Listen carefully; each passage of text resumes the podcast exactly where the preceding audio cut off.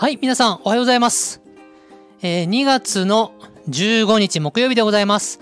お元気でしょうか、えー木曜日は私、斉藤が一人で喋る回となっております。どうぞよろしくお願いいたします。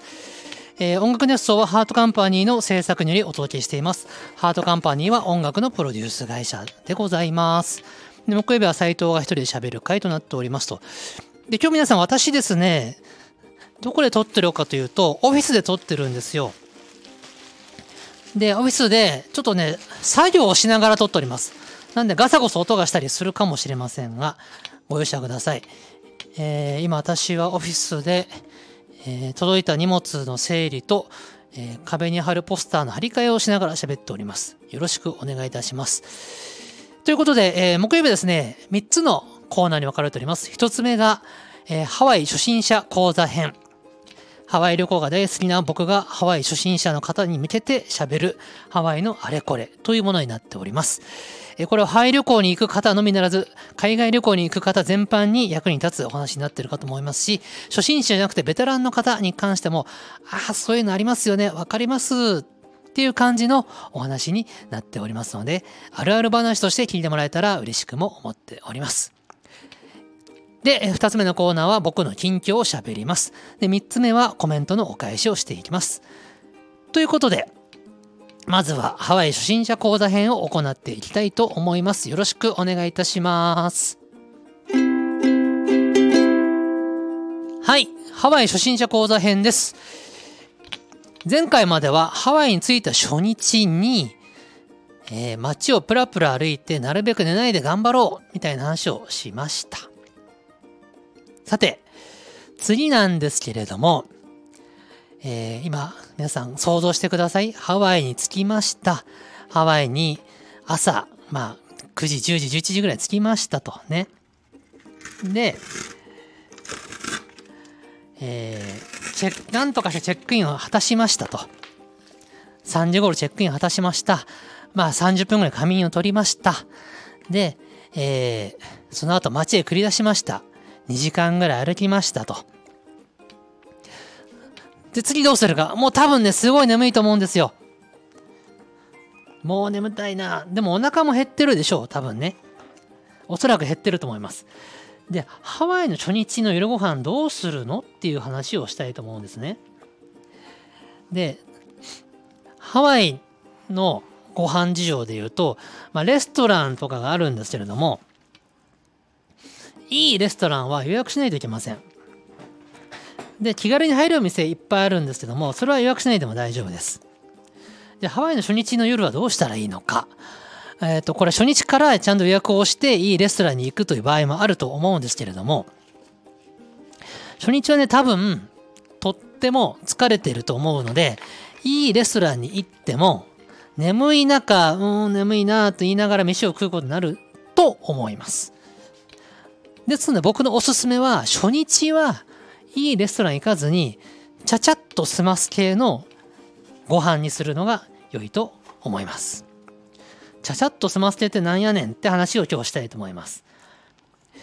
で、ハワイで食事をするときに、レストラン以外で飯を食うとなると何があるのかですけど、コンビニとか、そういう簡単に飯が食える場所というのがいくつかあります。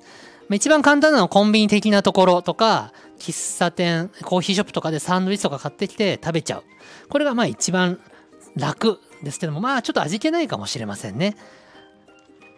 なんで僕はですね、それもいいんですけれど、えっ、ー、とですね、フードコートをおすすめしたいと思います。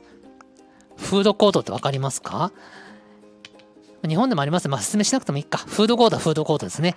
ハワイにフードコートがいくつかあります。特にワイキキの中心部、いくつかあるんですけども、えっ、と、一番皆さんが行きやすいであろうなのは、ロイヤルハワイアンセンターですね。ロイヤルハワイセンターってのはワイキキのど真ん中にあります。ここに2箇所入ってます。ロイヤルハワイセンターフードコート2箇所。B 館の2階と C 館の3階。でどっちも非常に気軽に行けます。敷居は非常に低いです。で、どっちでも美味しいものありますけど、僕が最近、あいいなと思っているのは、C 館3階の方のワイキーフードホール。新しくできたのこっち。昔からあるのが B 館2階の方。こちらは、パイナラナイと言います。パイナラナイ。おすすめはワイキキフードホールの方、C 館3階の方がおすすめです。まあ、どっちも美味しいんですよね。で、えっ、ー、と、なんでおすすめかっていうと、あの、カレーとかハンバーガーとか、あとあれですよ。あの、スパムサンド。スパムおにぎりか。ごめんごめん。スパムおにぎりとか、そういうのが置いてありますと。なんかね、あの、ワクワクするんですよ。作りがね。そこが僕のおすすめでございます。で、僕はそこのフードコート行って、そこで食うもよし、えっ、ー、と、そこでテイクアウトして部屋に持って帰ってくるもよし、どっちでもいいと思います。そうやって気軽に食べて終わらすのが初日はいいのかなと思ってますよ。がっつりしたレストランで食うよりかはね、サクッと食った方がいいんじゃないかと。どうせものすごい眠いんだし。と思ってます。で、お酒、お酒なんですけども、えっ、ー、と、ハワイは日本と違って路上でお酒飲んじゃいけません。お店の中で飲むか、買ってきたものは部屋で飲むか、これ以外はダメです。路上飲みというものはダメなんです。犯罪になっちゃうんですね。で、店で買ってきて部屋に持ち込んで、そのテイクアウトの商品と一緒に食って飲むってのもいいと思います。お店で飲むのももちろんいいんですけどもね、どっちもいいと思いますけど、なんとなくあの、外国に来たなって感じを味わうんだったらお店で食べて飲んだ方がいいかもしれない。向こうのビールって店にも入れますけども、あの、日本のビールと違ってね、あのジョッキで出てこないね。出てくるとこもあんのかな？なんか、でっかいグラス出てくるよね。おっきめのグラス出てくるんですよ。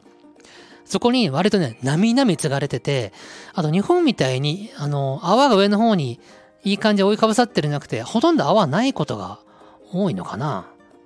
僕が飲んでるのはそういうものが多いのかもしれませんけどもね。ということで、えっ、ー、と、お酒もそうやって飲めますよということになっております。多分それで飯食ったらもう眠いと思うんですよ、多分ね。きっと眠いと思う。で、あんまり食いすぎない方がいいと思います。持たれたりしてもつまんないし。まあ、ということで、ハワイの初日の夜はそうやって食べてほしいなと思います。で、僕個人的には、うーん、コンビニって今、さっき言いましたけども、ハワイにコンビニどんぐらいあるのかっていうと、あの、日本みたいにあっちゃこっちゃいなくて、ワイキキの中心部で言うと、あの、セブンイレブンあるんですけど、日本のセブンと随分雰囲気違います。なんかね、俺、あの、外国のセブンイレブンそんなに好きじゃないです。なんか、薄暗くって、なんかあんま、なんかごちゃっとしてて、うーん、ムムムって感じです。僕がワイキキ好きなのは、コンビニのローソン。ローソン1店舗だけあるんです。ワイキキの中心部のシェラトンワイキキっていうホテルの1階にローソン入ってます。あそこのローソンは日本のローソンと同じような感じなので、大好きです。で、僕らはよくもうそこばっか行っちゃいます。使いやすいんでね。で、そこでお酒買ったり、飯買ったりします。ただ、コンビニの弁当は、日本の方が圧倒的にうまいです。外国のコンビニ弁当は、あ基本美味しくないですね。日本のそれと比べると、えー、美味しくないなってきっと思うと思うんですよ。その前提で、レッツトライするのはいいと思います。それと、弁当系といえばですね、えー、インターナショナルマーケットプレイスというこのショッピングセンターの上3階だったかなに入っている三つ葉マーケットってとこがあるんですよ。そこはスーパーマーケットです。今日本でいうとこのライフみたいな、東京でいうとこのライフみたいな感じ。で、いろんな弁当が売ってます。で、日本の食材とか、日本のポテチとかも売ってて、あの、日本から取り寄せてるんでしょうね。日本の味が恋しくなったらそこで買うってことは可能ですけど、やっぱ高いっす。もともと物価が高い上に、日本から持ってきてるから、その移動費とかあるから高いっす。で、三つはマーケットで、あのー、弁当買うのもいいんですけど、そんなにすごい美味しいわけじゃないと思います。の割にめちゃくちゃ高いです。まあ、ただ、これも実験と割り切って買うのはありかなっていう気はします。というように、コンビニ弁当的なものはね、あんま期待できないね。で、ハワイでその類のものに、えー、買うのであれば、その弁当的なものじゃなくて、その場で作ってくれるやつ。いろいろあるんですよ。なんていうの、ああいう店なんて言うんだろうね。あのー、その場で肉を焼いてくれて、その場で調理してくれて、テイクアウトさせてくれるやつ。ハワイではそういうお店の方が圧倒的に美味しいです。あれ、なんて言うんだろう。弁当屋さん、あの、ほかほか弁みたいにさ、あの、オリジン弁当みたいにさ、その場で作ってくれるようなやつがあるんですよ。あれはうまいね。で、買うんだったら、テイクアウトするんだったら、そういう店でその場で作ってくれる系の店行って、その場で調理してもらったものを持って帰ってくるっていうのがいいと思います。出来合いの弁当はね、あんまり美味しくないから。っていう感じで、初日の夜は、まあ、あっさり、あっさりっつうか簡単に済ませましょうって感じですかね。そうだな。で、初日の夜はそんなもんかな。あとね、お菓子もいろいろ食べるといいんじゃないかな。マカダミアナッツとかね。いろいろありますよ。日本では買えないようなやつもあるから、買ってみて食べてみるといいかも。っていうようにね、ハワイ着くとね、多分ちょっと太ると思いますよ。でも太るのもまたハワイの楽しみだったりしますからね。どんどん太ったらええがなって思います。はい。という形でハワイの初日の夜、何食べますか？っていう話でしたね。えーと、他にハワイの初日の夜、これを終えたらもう、2日目に行くんですけども、あ、初日の夜やることまだあるよね。お風呂、シャワーどうすんねんっていう話ですね。これ、そんな長くならないように喋ろうと思うんですけど、外国あるあるですけど、皆さん、ホテルの部屋入って、シャワー、バスルーム行って、困ることありませんか？僕はしょっちゅうあるんですけど、これどうやって水出せばいいの？これ、どうやったらお湯になるの？水とお湯どこで切り替えるの？っていう。外国のシャワーなんであんなに分かり分かりにくいんだ？っていう。ありませんか？外国のシャワーとにかく分かりづらいですよね。どこをひねったら何が出るのか？なんであんなに不親切？これねどんなに高級なホテル行っても大抵不親切ですよ。あ何なんでしょうね。おしゃれなのはええんだけどもう全然わかんないですよ わかんないですよね。で、あのさ、外国のシャワーってさ、ハンドでやる以外にさ、天井から降り注ぐシャワーあるでしょあれがさ、突然作動してさ、ふーってなることありますよね。ありませんか？僕はしょっちゅうあって、これはどっちになるんだって、もう最上級の警戒心を持って、どっちからシャワー降り注ぐねんっていう。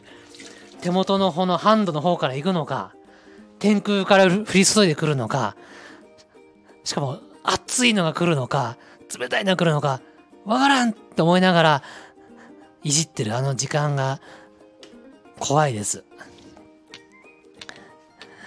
あの、天空から降り注ぐやつ、日本にはまずないからさ、なんか馴染まないよね。これ誰使うんやろうと思ってたんだけど、なんかあれはあれで楽しいかもって最近思うようになってきたんで、僕はまああれと手持ちのハンドを使ってます。これ時々さ、天空から降り注ぐやつしかない時あるね。あのシャワーホースがついてないやつ。あれさ、ちょっと汚い話するけどさ、困りません？お股を洗う時にさ、ねシャワーホースがついてるやつだったら、ね、あの、ウォシュレットみたいにして逆さにしてお股洗えるじゃないですか。でも天空から降り注ぐ系のやつだけの時はさ、ちょっとね、まあ洗えるけど、ちょっと不便だよね。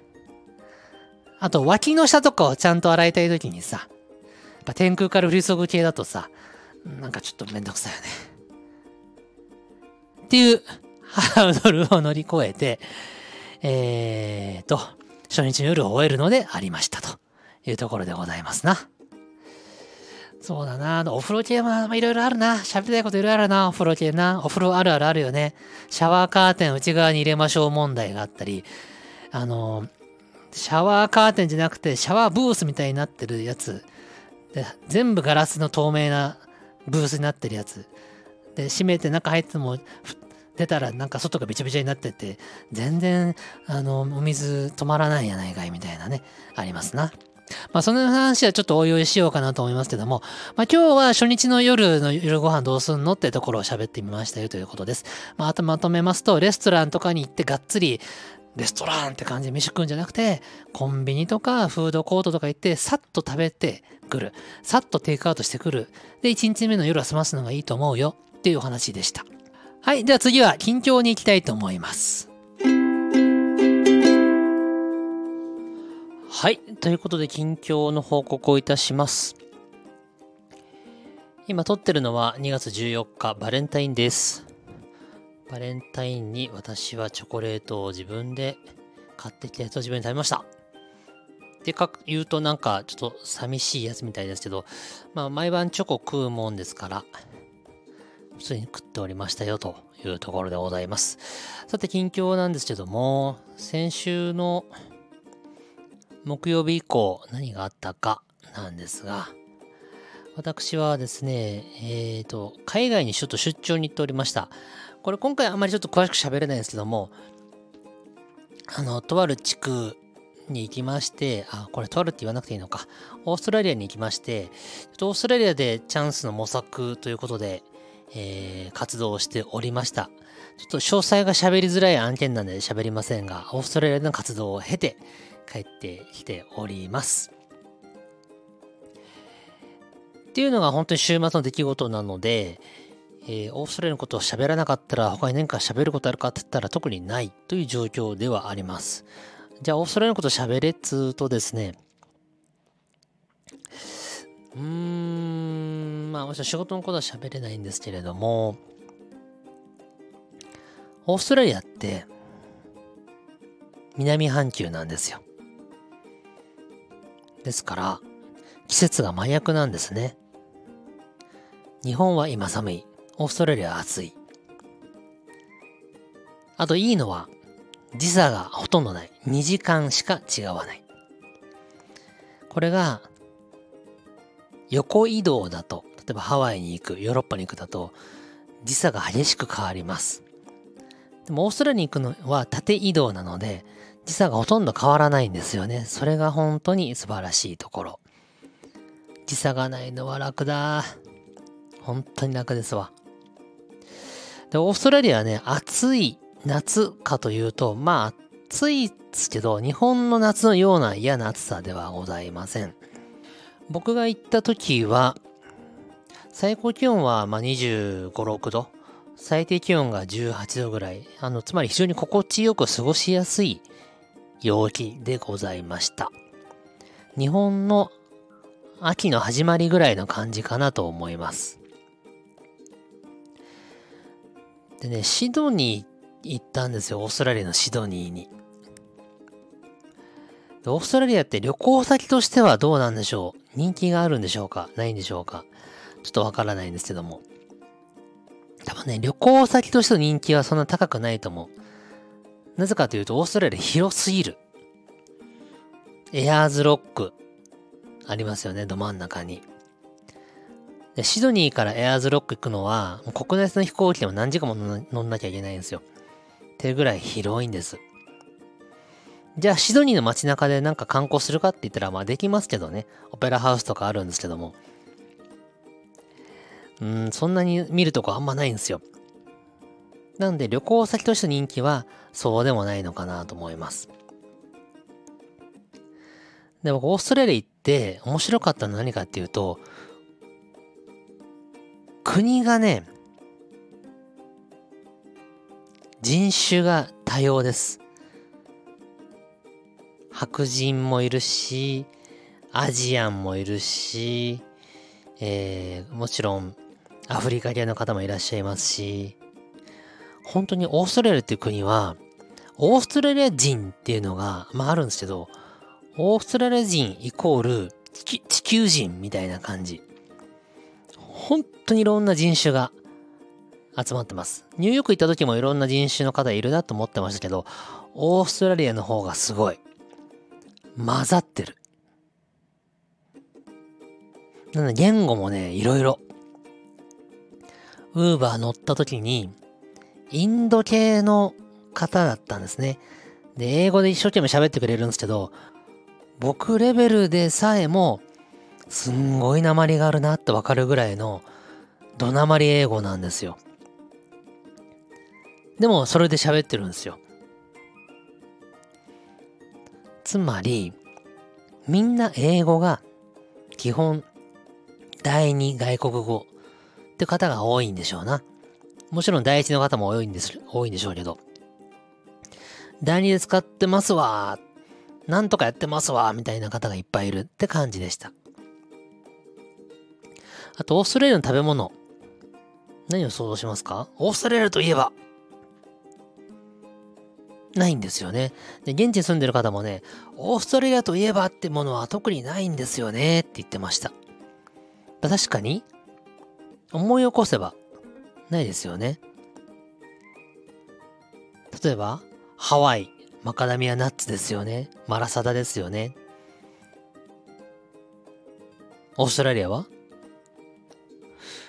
これと言ってないんですよ。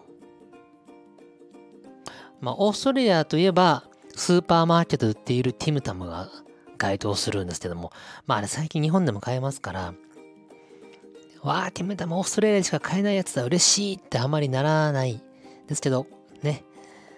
まあ僕は今回ティムタムをお土産に買ってきましたけれども、ティムタムっていうのはですね、オーストラリアのお菓子です。普通にスーパーマーケットで売ってるようなお菓子です。もうどこにでもあるお菓子です。うーんと、日本で言うと、無理やり日本で言うと、チョコパイです。でも、ティムタムの方がもうちょっとサクサクっとしてます。そんな感じ。日本でもチョコパイ、ね、馬場さんが大好きだって言っているチョコパイ。日本のどこにでもあるじゃないですか。あれと同じぐらいどこにでもティムタムはありますと。あと、オーストラリアといえばっていうと、まあ、カンガルーだ、ワニだ、アリゲーターだってなりますけど、まあ、カンガルー肉とかアリゲーター肉も、まあ、食べれるところで食べれますけど、毎日のようにオーストラリアの人は食べません。あれは、オーストラリアの中でも、そんな、めったに食わないっていうか、別に普通は食べないような肉なんでしょう。おそらく。あとね、オーストラリアのいいところってのが分かりました。人種が多様なので、まあそういうのもありだよねってみんなが思ってるらしいです。例えば日本は単一民族なんで、日本のマナー、行儀とか、まあそういうルールがきっちりあって、そこから外れると、ちょっとこう、舐められるというか、馬鹿にされるというか、そういう面があると思うんですけども、オーストラリアは全員が多民族なんで、ルールが最低限、お互いが人間であればそれでいいよねぐらいのゆ、ゆるいというか、おおらかなルールになっているんですね。なんで、あの、自由というか、うんと、縛られてない感じ。だから挨拶の仕方も様々です。日本だったら、礼儀マナーってのはきっちりしてるじゃないですか。でもオーストラリアだと、きっちりしてる民族の人もいれば、そうじゃない民族の人もいると。で、きっちりしてない人たちも別に、あの、他人へリスペクトをしてないわけではなくて、リスペクトをしてるけど、その表現の仕方が違うというだけであって、根本はちゃんと他人のことを大事にしているんだけども、表現の仕方が違うだけなので、例えば日本人からしたら、あ、ちょっとそれ失礼だなって思うような態度でも、その国のその文化の人からしたらそれが普通だったりするんですね。っていうのが、もう、四六時中、どこにでもあるんです。だからいちいち他人の行儀とか、そういう振る舞いを気にしてもしょうがなくて、根本的なとこで、相手のことを大事にしてればそれでいいみたいなおおらかさがあるんだと、現地の人が言っておりました。多民族から来る移民の国ならではの話かなと思って、非常に興味深く僕はそれを、うん、知りました。日本だと、例えば、英語が下手な自分がいるとして、外国人旅行客に英語で説明するときにちょっと気恥ずかしいでしょ。あ、英語は喋れない僕が恥ずかしいな。でもオーストラリア違うんです。全然ど下手くそな英語でガンガン喋ってくるんですよ。しかも発音もひどい。文法もひどい。でも普通にそれで普通にガンガン喋ってくるんですよね。それでいいんだもんって感じの国なんです。だって第二外国語だもん、しょうがないじゃん。でも喋るからよろしくみたいな感じ。ウーバーとかでもそうですし、街の売店とかそうですよ。うんと。コンビニの店員さんなんか態度ひどいんだから、もうスマホいじりながらガムくっちゃくっちゃしながら、ハワイユーって言ってくるんですよ。えーって、ハワイユじゃねえしって俺らは思うじゃないですか。もうちょっとちゃんとしてな、欲しいなって。ガムくっちゃくちゃ食いながら、お菓子バリバリ食いながら、スマホいじって、How are you? って。I'm good って言いましたけど。まあそんな感じなんですよ。でもそれにいちいち目くじら立ててもしょうがないので、そういうもんだと。まあ物を売ってくるだけいっか。だって俺このコンビニでの俺の目的は物を買うことであって、その店員さんから愛想をもらうことではないから。まあ物買えたし、事件起こってないし、まあいっか。って感じなんですよ。っていうのがそこら中であるんです。で日本だとコンビニ行って店員さんがガムくっちゃくちゃ食ってスナック菓子バリバリ食いながらスマホいじりながら「あ元気ですか？はい500円です。どうも」ってやられたらクレームでしょ多分ななんなの？教育がなってない？みたいになると思うんですけど向こうは違うんですよ。まあそれでも別に物が入るからいいんじゃない？みたいな感じです。別に刺されるわけじゃないし、殺されるわけじゃないし、あなたの欲しいものあなたは変えたんでしょ？だったらいいじゃない。みたいな感じ。いや、もちろん態度はいい方がいいんですよ。ちゃんといい店行けばいいサービスを受けられるんですけど、そういう店じゃないところではそういうサービスが普通です。だからね、グロッサリーストアとかコンビニとか、あほとんどそんな感じです。あと向こうが面白いのは空港ね。シドニー空港の免税店。空港の中入るとグッチだ、シャネルだ、ルイ・ヴィトンだ、まあいろいろあるんですけど、まあ基本店って暇じゃないですか。みんなスマホガンガンいじってますね。日本の羽田成田で同じようにシャネルとかグッチとか行ってみてください。暇だけどスマホをガンガンいじってないと思います。まあ、いじるにしてもコソコソっといじってると思いますけど、こっちの人はね、もう僕今暇なんで、スマホいじりますって感じで、もうスマホを凝視してます。お客さんが入って声が細いが、スマホ凝視って感じです。で、まあ、それでいいかって感じです。だから、本当に最低限目的が達成できればそれでいいじゃんって感じなんですよ。だって文化も様々だし、人種も様々だから、その礼儀とかマナーとかをみんなに統一させるのはもう無理だと。人間としてちゃんと生きていければそれでいいじゃないかみたいな感じです。僕はこれの現地に在住している人からの話を聞いたし、現地在住の人が30年ぐらい住んでる人が書いたエッセイ本も読んだりしたんですけど、まあそうなんですって。それが心地いいんですって。なんかわからんでもないね。これは人好みそれぞれなんでわかりませんけども、そんなオーストラリアの文化を知って帰ってきたという近況でございました。では次コメント返していきます。はい、コメント返しに行きます。第966回ハワイ初日の過ごし方京都から久喜への移動の回にコメントをくれた皆様、ありがとうございます。さあ、コメントを返していきたいと思います。まずは、もっちださんですね。斉藤さん、はい。覚えましたね。はいですよ。頻尿の原因ってジーパンだったのですか？そして京都からの長距離移動お疲れ様でした。あと、雫ファーストライブに届いていた斉藤さんのお花見ましたよ。会場入ってすぐ横に置いてあり、パッと見た瞬間、冬にひまわり、斉藤さんかっけーってなりました。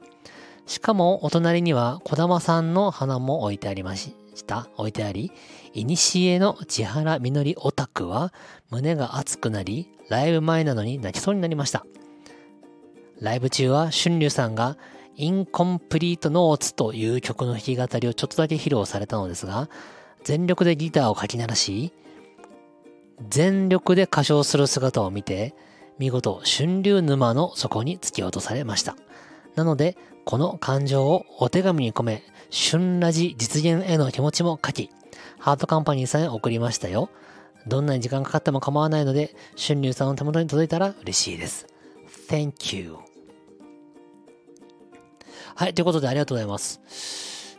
えーとですね。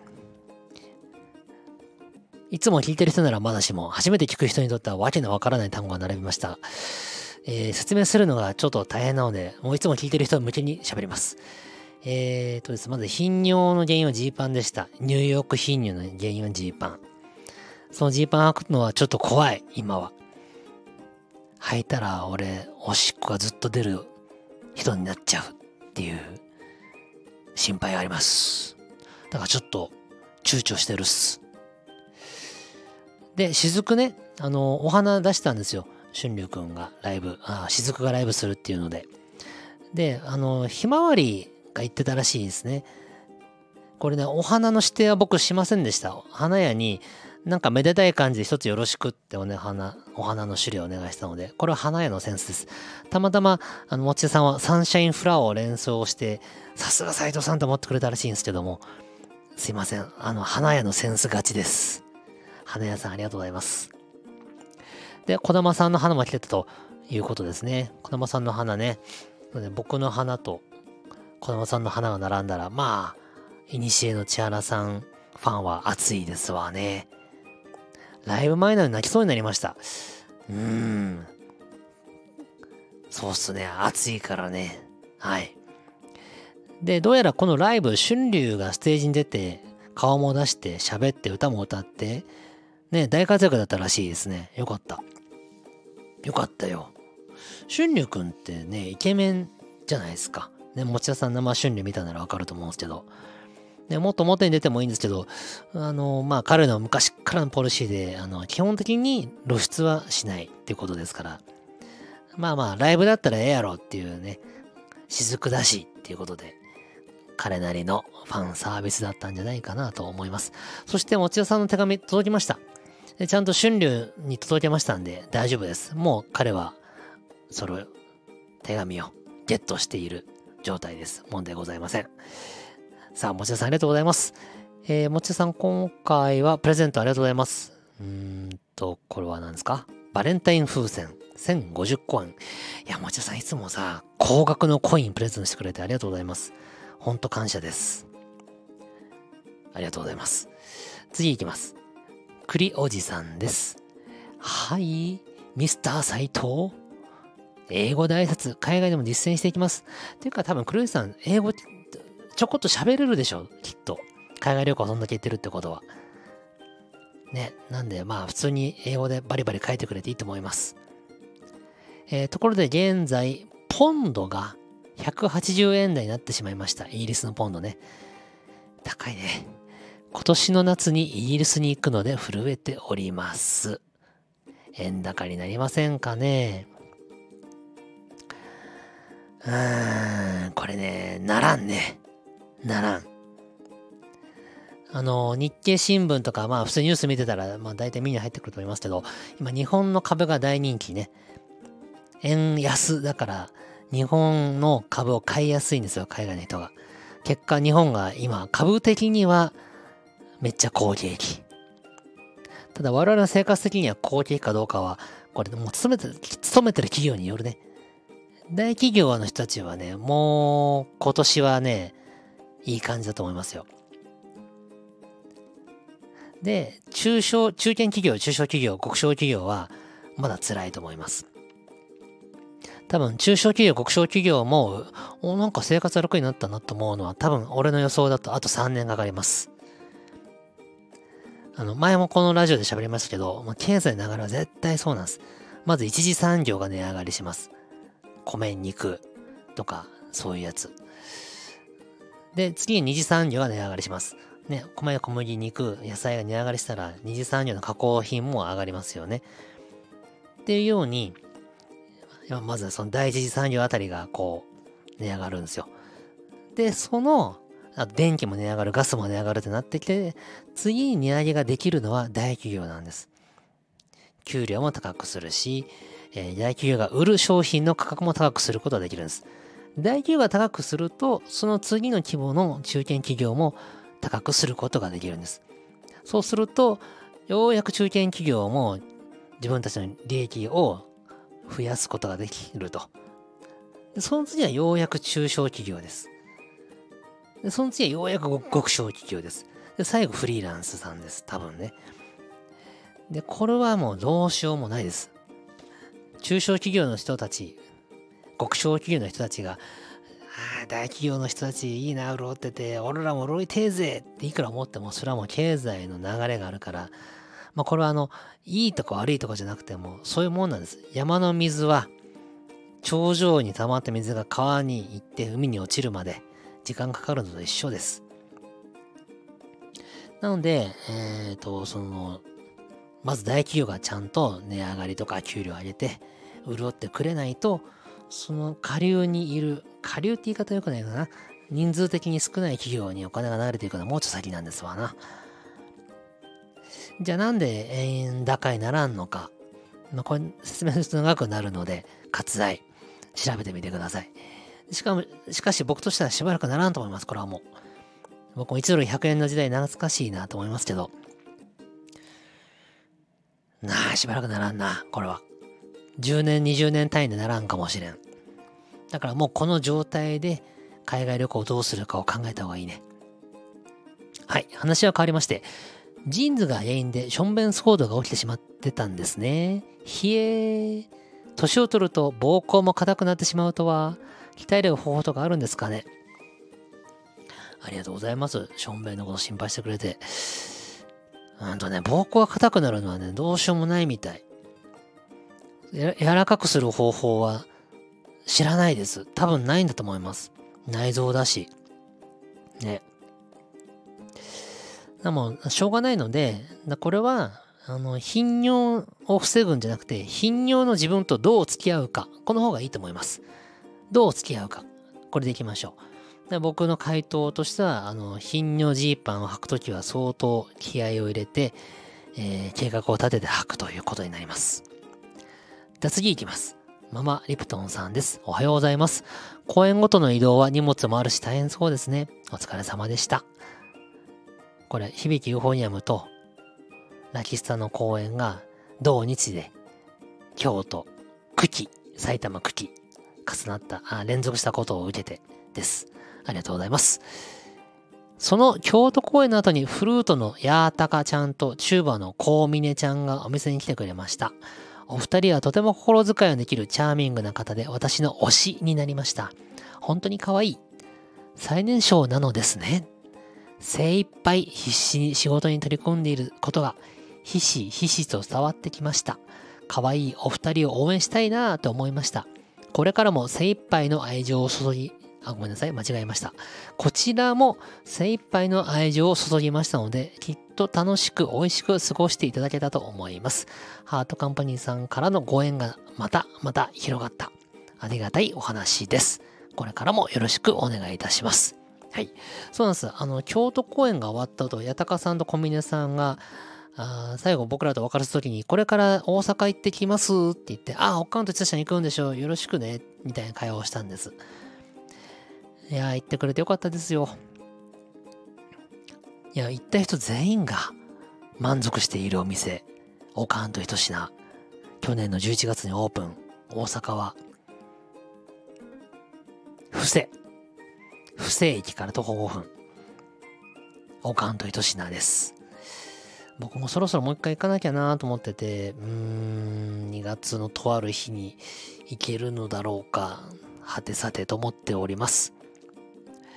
で、八高さんと小峰さん、あの、本当に一生懸命にね、取り組んでくれる方々で、あの、僕らも非常に頼りにしております。まあ、マルビトンさんが、とても素晴らしいサービスをしてくれたようで、よかったなと思っております。ご連絡ありがとうございます。次行きます。ちとせアークさんです。斉藤さんにご報告のお便りをします。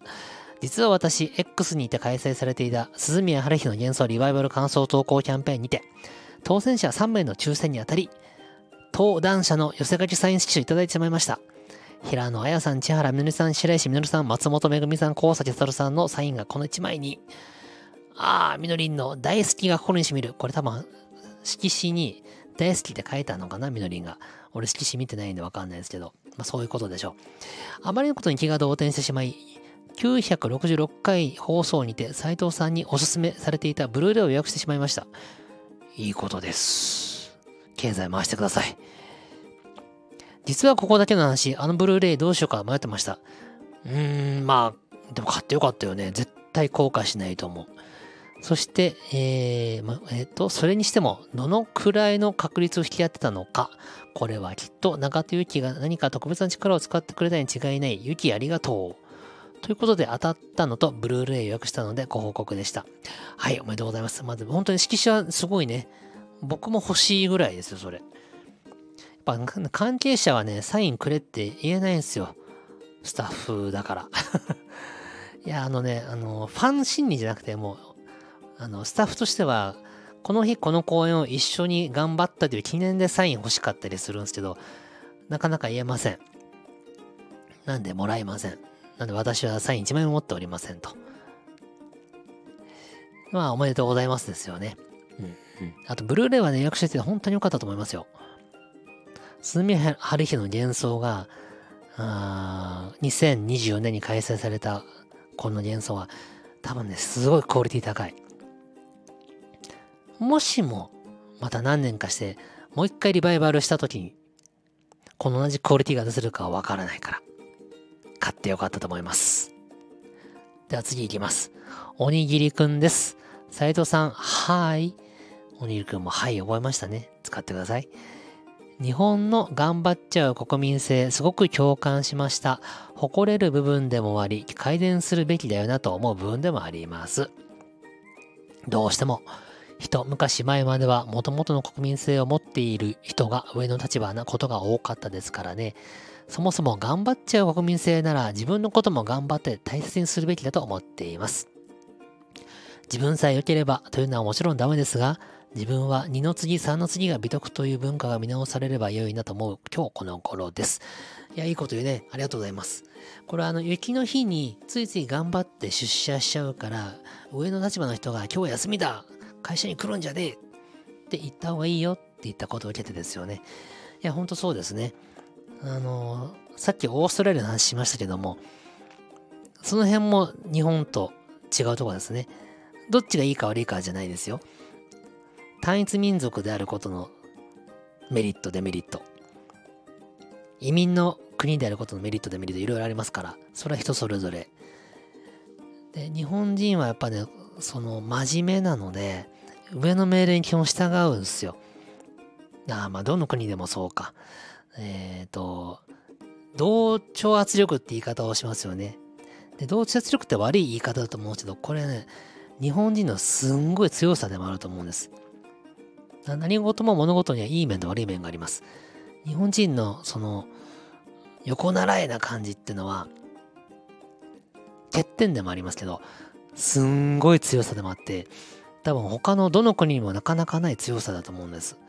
一致団結した時のパワーはすごいと思う。だから戦後日本があんなにバリバリに復興したのは、この国民性ゆえのものだと思いますしね。で、今、円高円安で言うと、円安の時期で日本が弱いとか、えー、日本の欠点はこうだ、みたいなことをニュースでよく言われますでしょ。あれは側面でしかありませんから。この強みが生きる瞬間がまた来ます。経済も波があります。わーって強い時があれば弱い時は必ず来るんです。で、長所は短所、短所は長所ですから、いつかまた必ずわって盛り上がる時が来ます。まあその兆しは見えてる気もしますけれども、わって盛り上がる時のために一緒にわって盛り上がれるように体力を普段から築き上げておこう。っていうのが大事かなと思いますよ。ちょっと話取れましたけども、まあ雪の日とか台風の日とかは上司が率先して休めって言ってあげてください。っていうことです。ね。じゃあ次行きます。工作さんです。えー、斉藤さんおはようございます。ハワイでのというか海外でお店に入って、はーいって入って買いたいものがあった場合、その後はどう行動するんでしょうかレジで This, please でしょうかコミュ障なので知っときたいです。あと、日本のセルフレジみたいなものも海外にはあるのかえー、っとね、じゃあまずですね、いい質問です。はいって言って、変えたくなったらどうするか？これ喋ってませんでしたね。これ次回のハワイ初心者講座編のテーマにもしたいですが、今パッと答えとくと、工作さんこうしてください。はい。お店入ります。物色します。あ、これいいなと思います。レジ持っていきます。ピッピッピッって打ち込まれます。で、払う金額が何かしらの画面に出ます。で、そこまでは無言で大丈夫です。その後、どう払いますかのターンに来ます。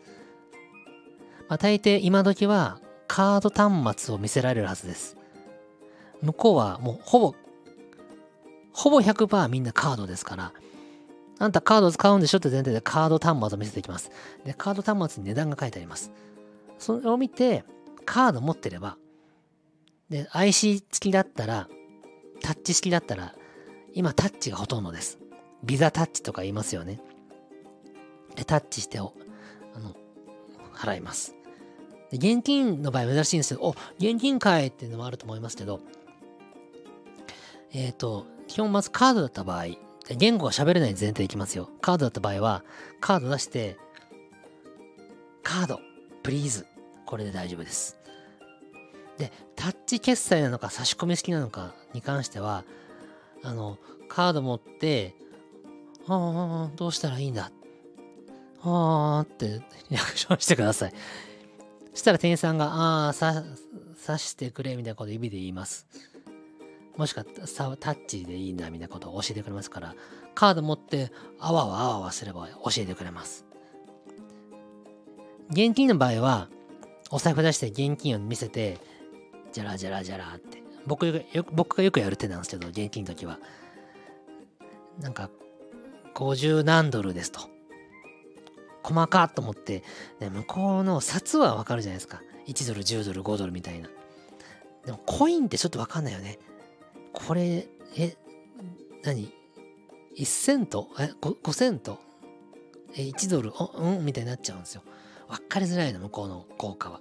だから僕は、じゃらじゃらじゃらって手の上に出して、プリーズって出します 今はもうちょっと喋れるようになったから、もうちょっと喋りますけど、喋れるときは、じゃらじゃらって出して、あの、この中から取ってって目で訴えます。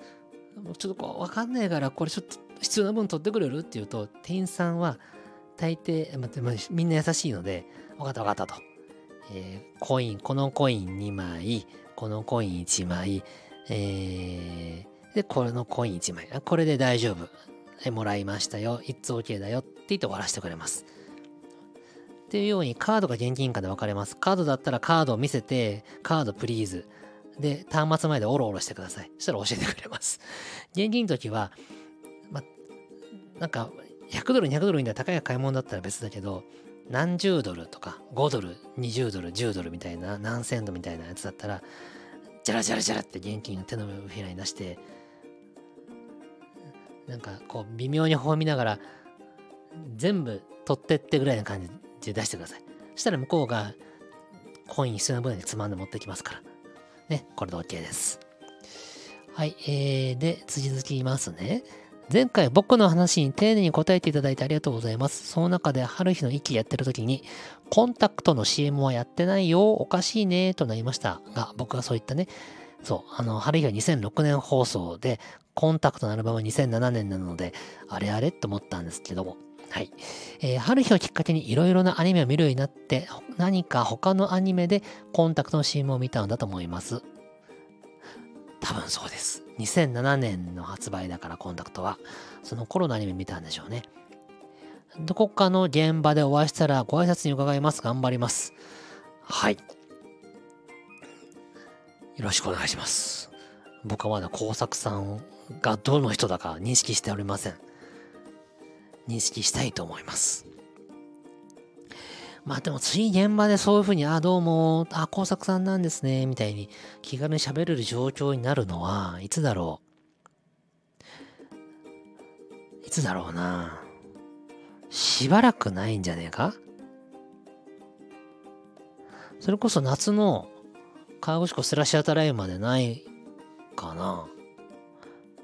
あの、トークショーに出たりとか、コンサートの制作したりっていうことで、お客様の近い場所に行くことは多々あるんだけど、ロビーに出てのんびり過ごして、ああ、どうもどうもみたいな雑談するような余裕がある状況っていうのは、多分あんまないんすよ。まあ、ステラシアターも今年のね、そういうようなのんびりした時間が僕に訪れるかはちょっとまだわかんないんですけども、まあでも、ステラかな、次はね。どうじゃろうあるかなうん。まあ、見つけたら、まあ、声かけてください。っていうとこで今日は以上となります。はい。どうでしたか？こう今日はね、あのー、ハワイ初心者講座編は、オフィスで、ポスター貼り替えながらやったし、えっ、ー、と、近況とお便りは、2月14日のバレンタインデーで、自宅で、あの、寝室で一人こそこそ撮っておりますので、ちょっとテンションがガクガクしてるかもしれませんけれども。はい。今日は以上としたいと思います。ではまた。